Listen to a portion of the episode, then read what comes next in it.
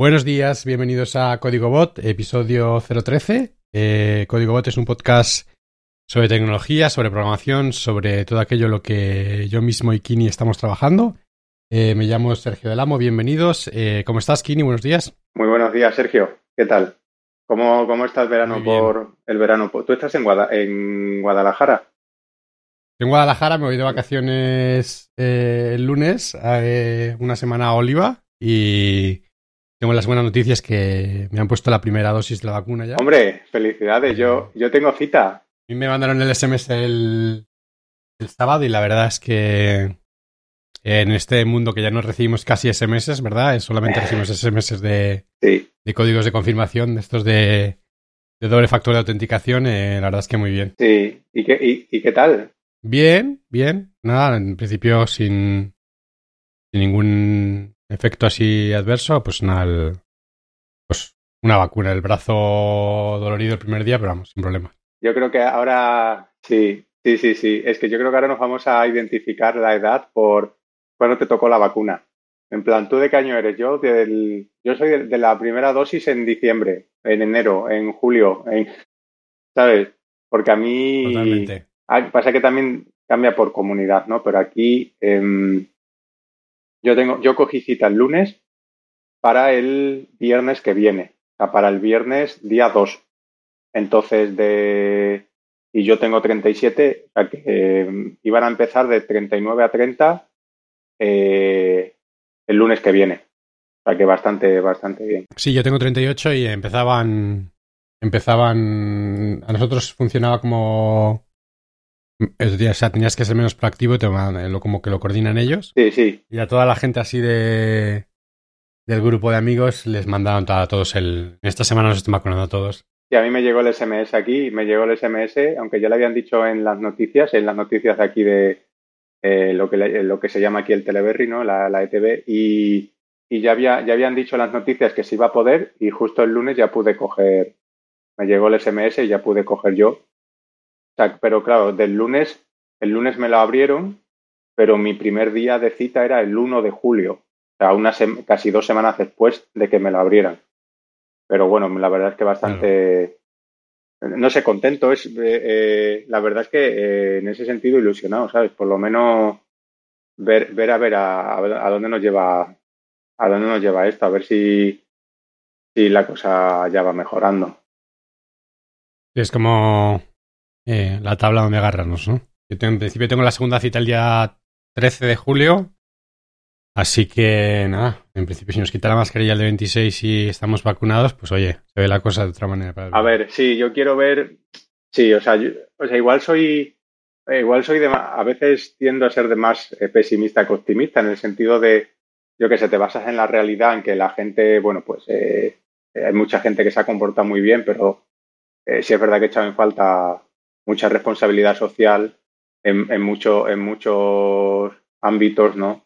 Pero como cada día te levantas y esto es como los frameworks de JavaScript, ¿no? Porque el chiste me viene bien, que es que cada día hay una variante o una variante de la variante, ¿no? Y empiezan y, y son muy alarmistas, ¿no? De, eh, bueno, la variante inglesa eh, es muy contagiosa, la variante india es más contagiosa que la inglesa. Ahora hay una variante bueno, ahora se llaman Delta, ¿no? Por no ponerles nombre de inglés a India y tal, que me parece bien, pues ahora, hay una Delta Plus, que es más, más, más que la Delta. O sea, que es que eh, también es un poco una de, eh, ¿cómo se suele decir? Una de eh, dos de cal y una de arena, ¿no? O sea, ya, ya que si mascarillas y, vacunas, pero luego te salen variantes plus de las variantes que ya eran chungas y no sé, vives en incertidumbre constante, no, no, o sea, yo quiero, quiero pensar que, que, vamos, que vamos a mejor, pero vive siempre en una incertidumbre de decir, pero ¿será el inicio del fin o, o no?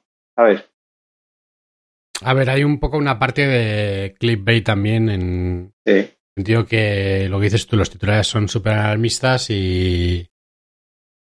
Y cualquier. Joder, ¿cuántas noticias han salido la próxima pandemia que vendrá en los próximos 10 años, no sé cuánto, ¿sabes lo que te quiero decir? Que yo es que intenté, al principio cuando empezó todo el... Bienvenidos a un podcast sobre pandemias, eh, cuando empezó todo lo de la pandemia, yo al principio devoraba noticias y tal y...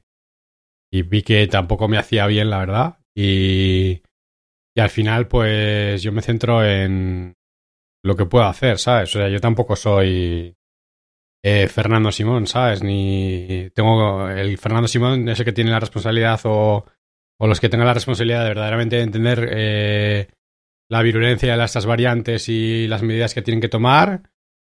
Y yo tengo que tener, pues, un poco pensar con. Yo intento pensar con sentido común y, y aplicar pues eh, pues sentido común básicamente sí, y, claro, y pues claro, distancias claro. sociales etcétera cerrarnos un poco a que las vacunas de verdad valgan y Sí, que tampoco puedo hacer mucho más sabes Sí. O sea, sí, yo igual, o sea, la gente que está investigando las vacunas pues ole ellos pero yo que estoy escribiendo en un teclado pues es que tampoco tengo claro. sabes lo que te quiero decir se puede ayudar de muchas maneras pero yo creo que por igual, pero yo al final me he dado cuenta que es que no, que, que decía que igual que, o sea, que igual que nos sentimos saturados muchas veces, ¿no? Por el, incluso por, por- en nuestra profesión, ¿no? Por la cantidad de, de información que, que, mm, que se publica, ¿no? Y que, ¿cómo se llama? Creo que, no sé si lo hemos comentado una vez, el miedo está a perderte algo, que tiene unas siglas en inglés, ¿no? el FOMO Sí, Fear of Missing Out Sí, y, mm, y entonces como que nos encanta, bueno, a mí personalmente he tenido fases ¿no? de todo tipo, como tú dices, pero eh, al final tú estás expuesto en muchas redes y en muchos sitios porque al final pues te gusta estar enterado o consumir información, pero claro, tiene el contra, es el arma de doble filo, ¿no? Porque ahí te llega de todo.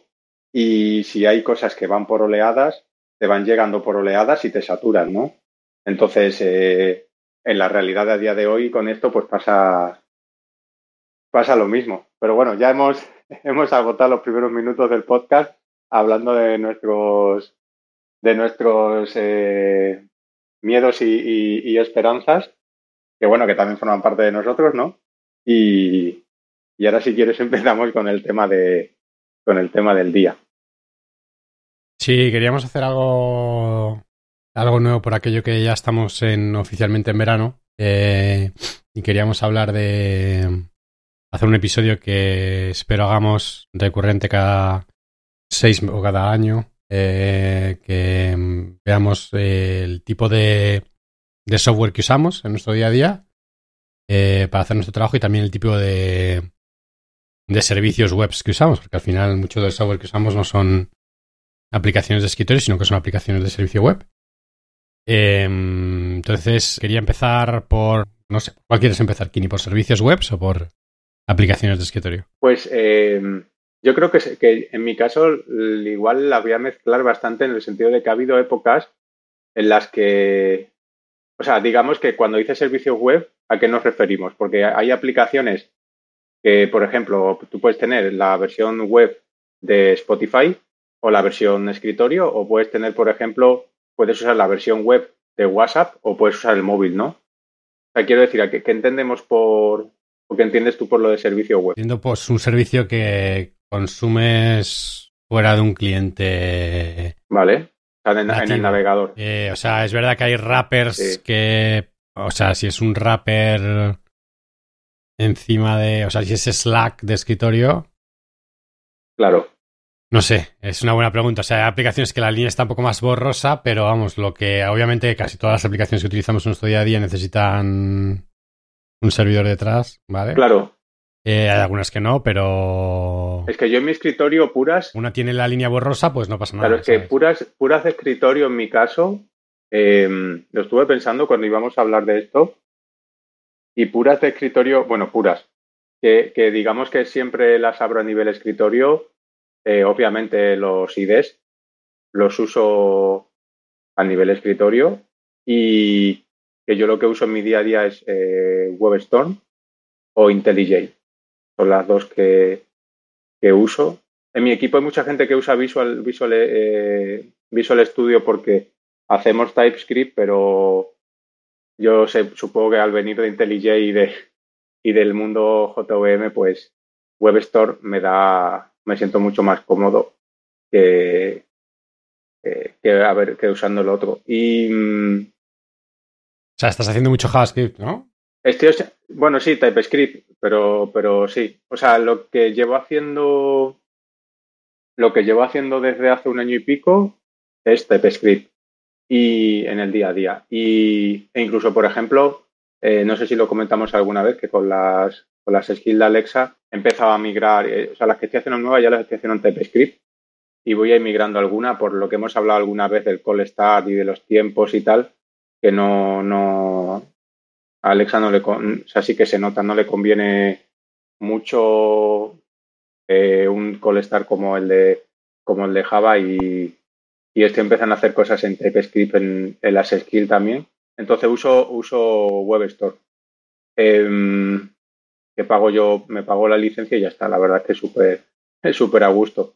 Y, mm, pero es que de escritorio te diría que no mucho más, porque luego ya el navegador, obviamente, y, y Spotify, que la puedes tener también en web, como lo, como lo hemos hablado, pero yo la uso, yo uso siempre la de escritorio, me parece que tiene también feature que no tiene la web, como por ejemplo creo que eran releases o saber cuándo se actualiza una, una lista de reproducción o cosas así, que yo eso sí que lo miro y te diría que, que, poco más, porque ahora sí que estoy usando Teams en, en escritorio, porque me parece que va mejor que la de navegador, al menos en las meetings.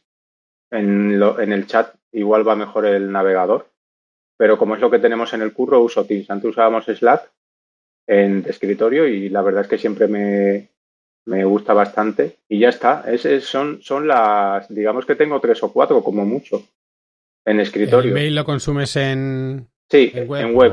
Sí, luego, luego en web tengo lo típico, ¿no? Las...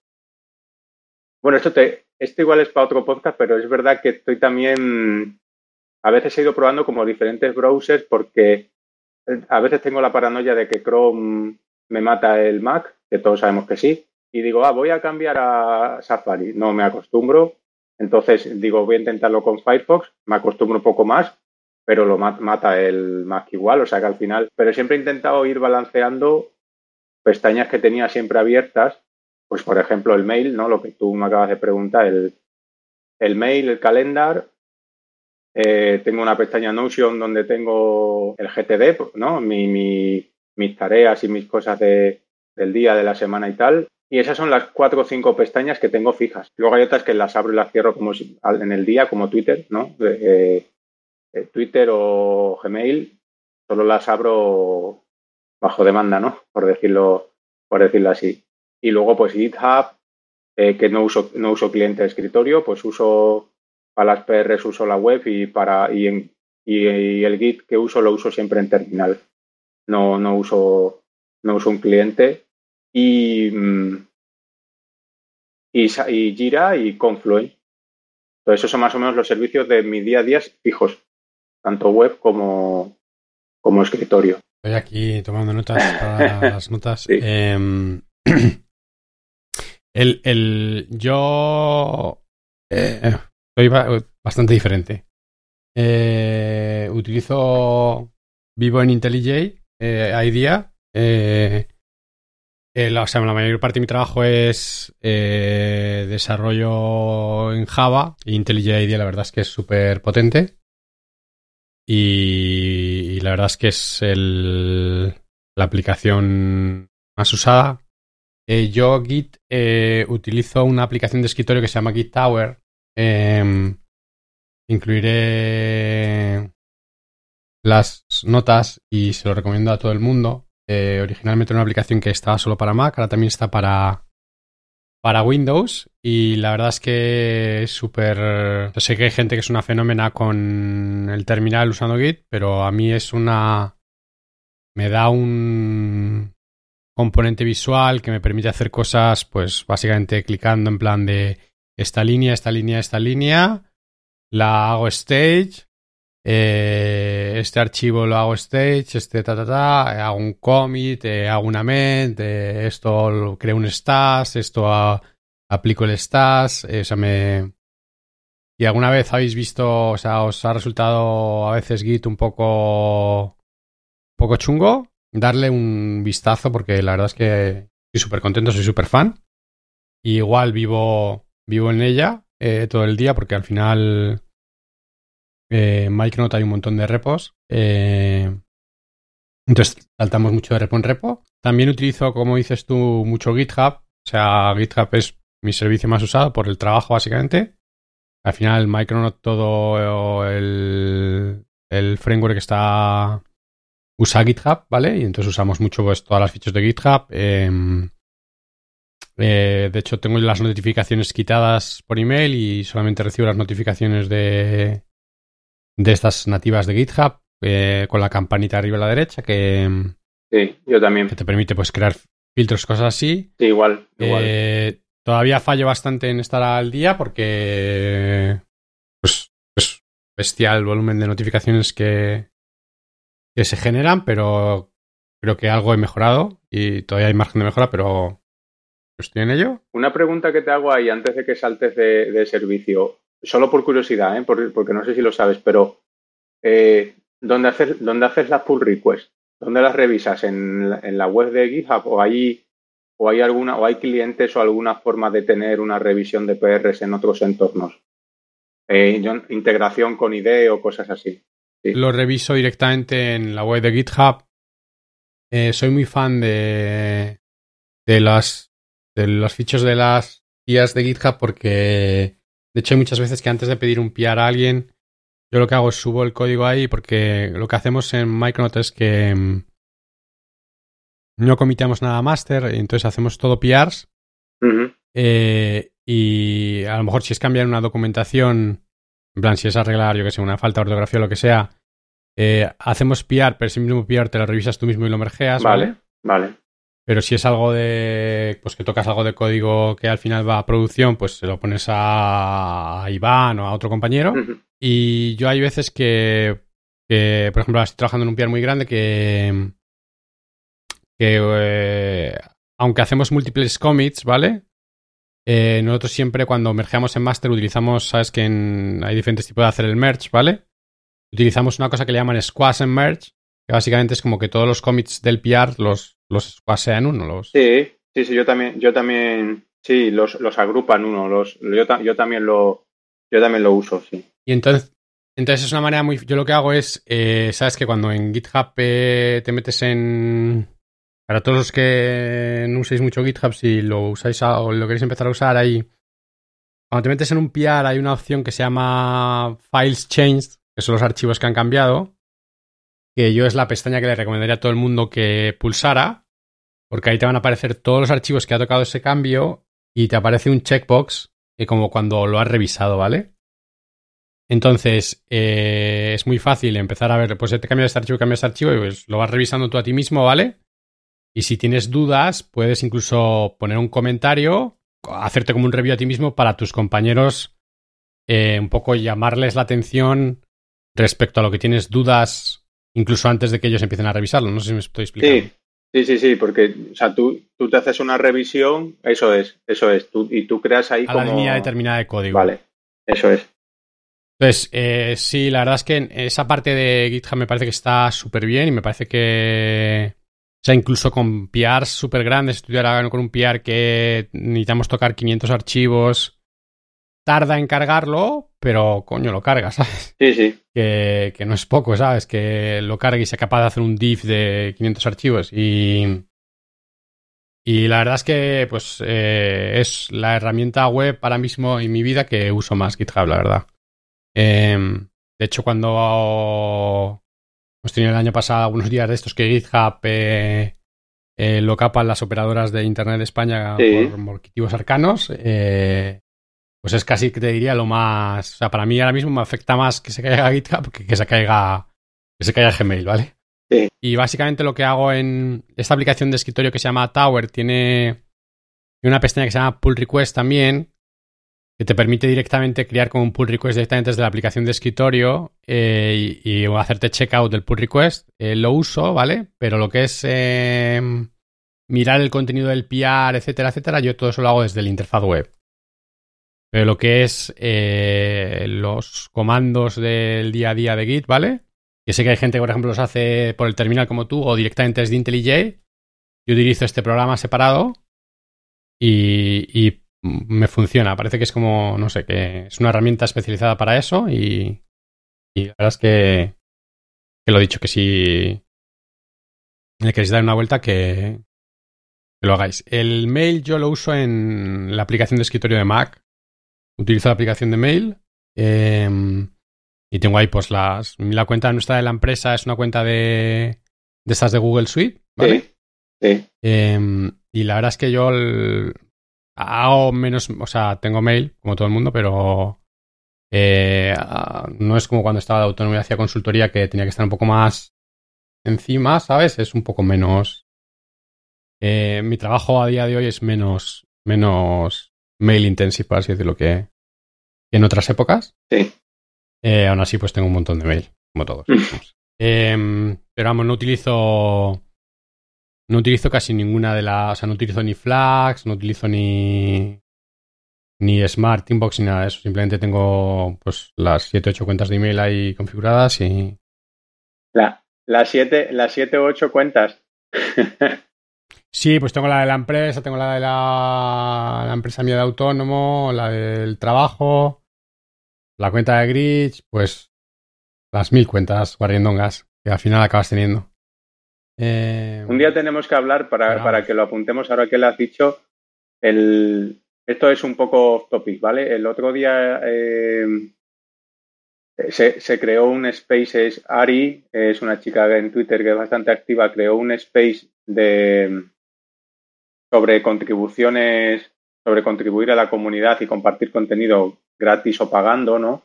Se creó ahí un, debate hablado donde estaba, por ejemplo, Félix, que Félix estaba en Google, ahora está en Eventbrite, ¿no? que es muy conocido a nivel management en España y eso. Y, y, había bastante gente aportando. Entonces yo me metí por medio porque como que mi pregunta era más orientada a, vale, imagínate que puedes cobrar, porque se te ofrece cobrar. ¿Cómo lo haces? ¿no? Porque nos falta como ingeniería financiera, ¿no? Conocimientos financieros en el día a día, yo creo que a mí al menos me faltan. Ahora cuando has dicho lo de autónomo, eh, algún día me gustaría que nos contaras cómo es currar y facturar para una empresa extranjera, porque entiendo que tú estás como autónomo en España. Sí, yo llevo, yo llevo como autónomo mucho tiempo porque estaba como autónomo antes. Claro. Eh, yo utilizo una empresa que se llama Cuéntica.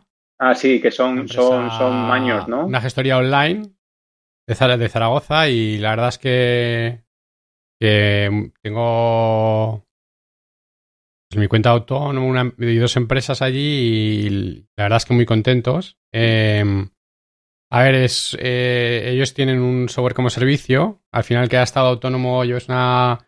Si vas a una gestoría y tienes una empresa, pues entre 150 euros y 200 euros no te los quita nadie. Mm. Pues con ellos tienes, eh, con Cuentica te va a cobrar, te van a cobrar como unos. No sé qué precio están ahora, pero vamos, entre unos 75 a 100 euros al mes, me parece. Claro, eso si quieres lo, lo...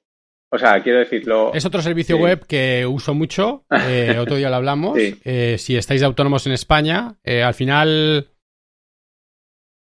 Yo es un hobby un poco del que no me siento orgulloso, pero he probado bastantes aplicaciones software de contabilidad. Em, al final, pues tienes que tener una aplicación de contabilidad que trabaje con tu sistema de impuestos, básicamente. Entonces, el modelo de esta gente es bastante interesante porque no es una aplicación software como servicio que la usas y tal, sino que ellos tienen una gestoría detrás, ¿vale? Entonces, eh, tú puedes levantar el teléfono y llamarles, ¿vale?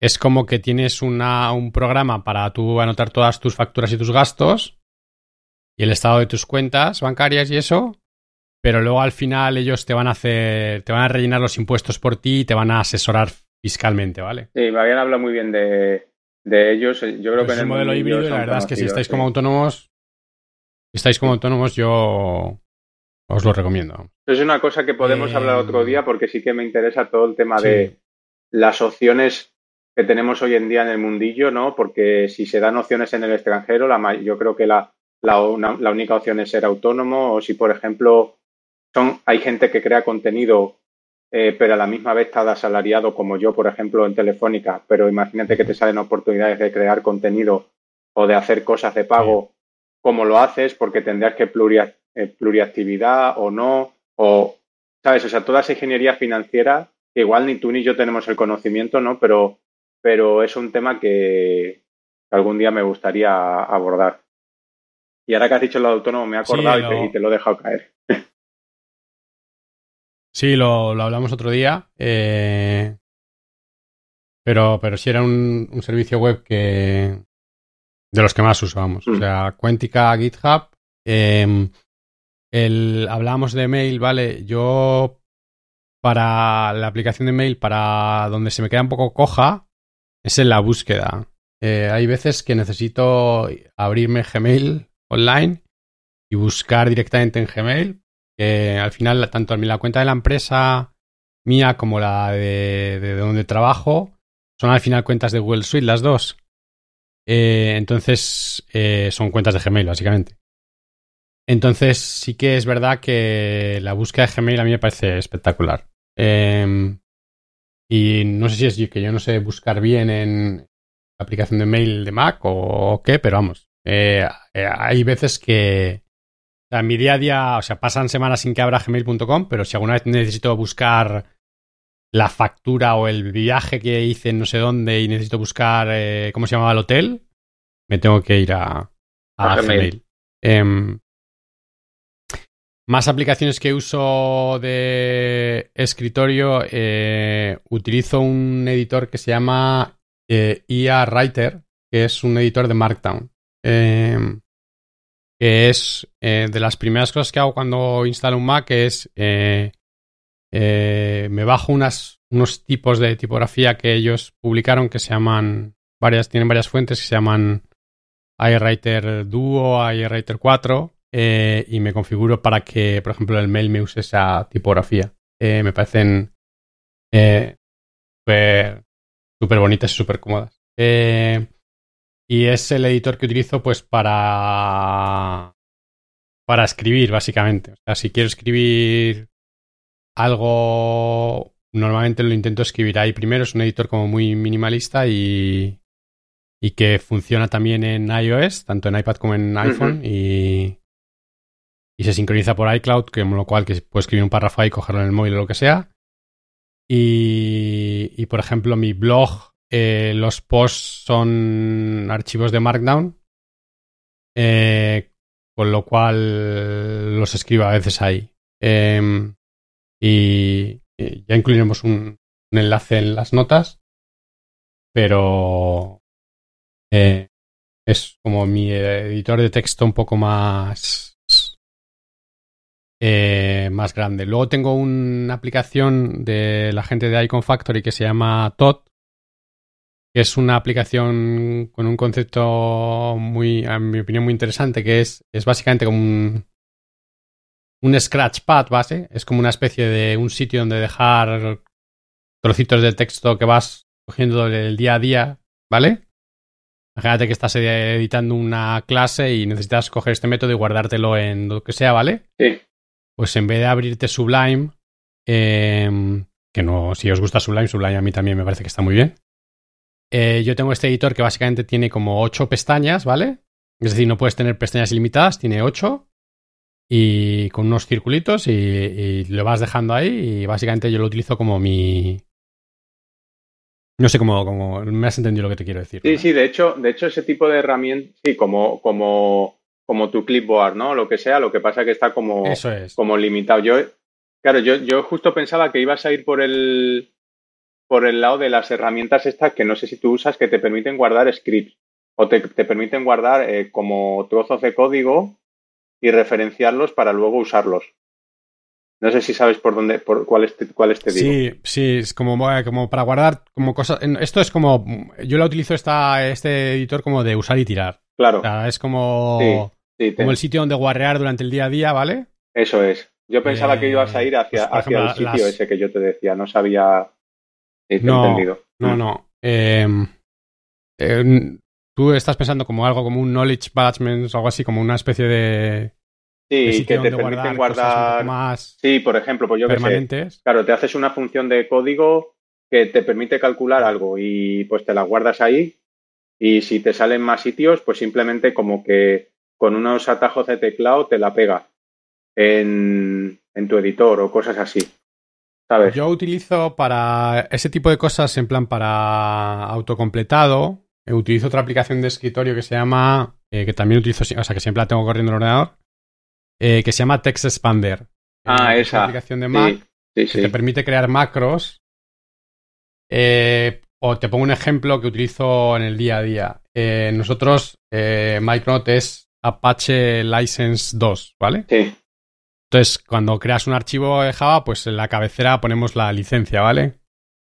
Eh, y luego en todo tenemos un check style que hace que tengamos que poner mucho Javadoc, ¿vale? O sea, cuando creas una clase tienes que poner en plan, esta clase está desde tal versión y el autor es fulano, ¿vale? Entonces yo tengo, por ejemplo, un macro que es, si pulso Z license, automáticamente me pone la licencia de Apache. O si pongo Z Javadoc, me pone me pone el comentario. Si pongo, por ejemplo, Z Logger Factory, me escribe el típico Logger Factory este de, eh, de Java para en plan para traerte un logger. sí, sí, sí. El típico public static final log. ¿Sabes lo que te quiero decir, no? Sí, sí. Eh, entonces tengo macros de ese estilo y es una aplicación que, que eh, TextExpander se pueden hacer cosas más chulas, ¿vale? Por ejemplo, em, tengo otro macro que cuando hago z expense eh, te sale como un pop-up y me da a elegir como el proveedor, eh, la fecha, como para una especie, como para hacerte una especie de formulario rápido para escribir el nombre, ¿vale? Vale. Eh, eso sí que lo hablamos otro día, pero sí, o sea que es un poco más de automatización, si quieres llamarlo así. Sí. Pero sí es otra aplicación que utilizo en el día a día. Eh, llevamos media hora. Sí. eh, vamos a hacer que esto sea parte 1 del episodio, ¿vale? Vale. Y continuamos la, en el próximo con la, la parte 2. Perfecto.